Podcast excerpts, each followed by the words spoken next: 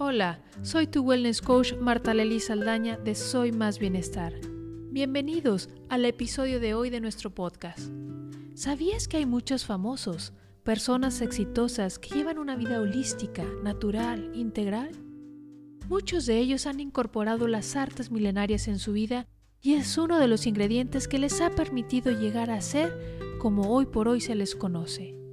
En el episodio de hoy te comparto el testimonio de algunos de ellos, pues las artes milenarias siguen vigentes. No, no son solo de viejitos, ni para personas de onda hippie, son para todos, y para ello he aquí algunas evidencias. Por ejemplo, Steve Jobs, mucho antes de convertirse en el CEO de Apple y una de las figuras más reconocidas del planeta, tomó un camino poco convencional para encontrarse a sí mismo un viaje espiritual que influenció cada paso de una carrera también poco convencional. Vivió en la India algún tiempo, en ashrams y centros de retiro, donde practicaba meditación y otras artes milenarias. Todo esto le ayudó a pensar fuera de la caja y crear el mundo Apple que hoy por hoy millones de personas disfrutamos. Jack Ma, el magnate fundador de Alibaba, uno de los mayores sitios de comercio electrónico en Asia, él es practicante y gran promotor del arte milenario del tai chi y la meditación. Michelle Obama conoció el tai chi en un viaje por China y expresa, es verdaderamente una hermosa forma de actividad física y me encantó darme la oportunidad de conocerlo. Richard Gere, de quien circula una amplia variedad de imágenes por internet de sus viajes por el Tíbet junto al Dalai Lama, ceremonias budistas, meditando.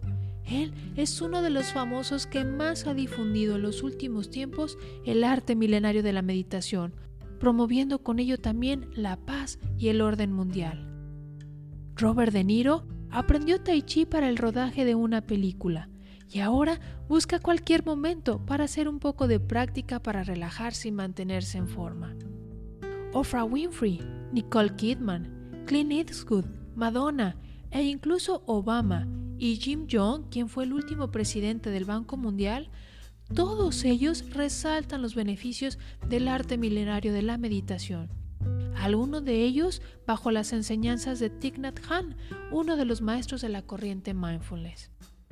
Los jugadores de fútbol americano del equipo de los Raiders reciben clases de tai chi para mejorar su rendimiento y como recuperación luego de un juego y así evitar que sus músculos se contraigan y se lastimen.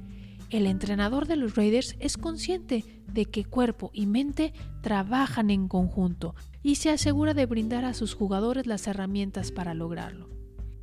Tom Brady, jugador y campeón de los Patriots, define su experiencia con el arte milenario del Tai Chi como el sonido del silencio. Y la lista sigue. Es grandioso que cada vez más y más personas disfrutemos de los beneficios y el estilo de vida que las diferentes artes milenarias nos brindan.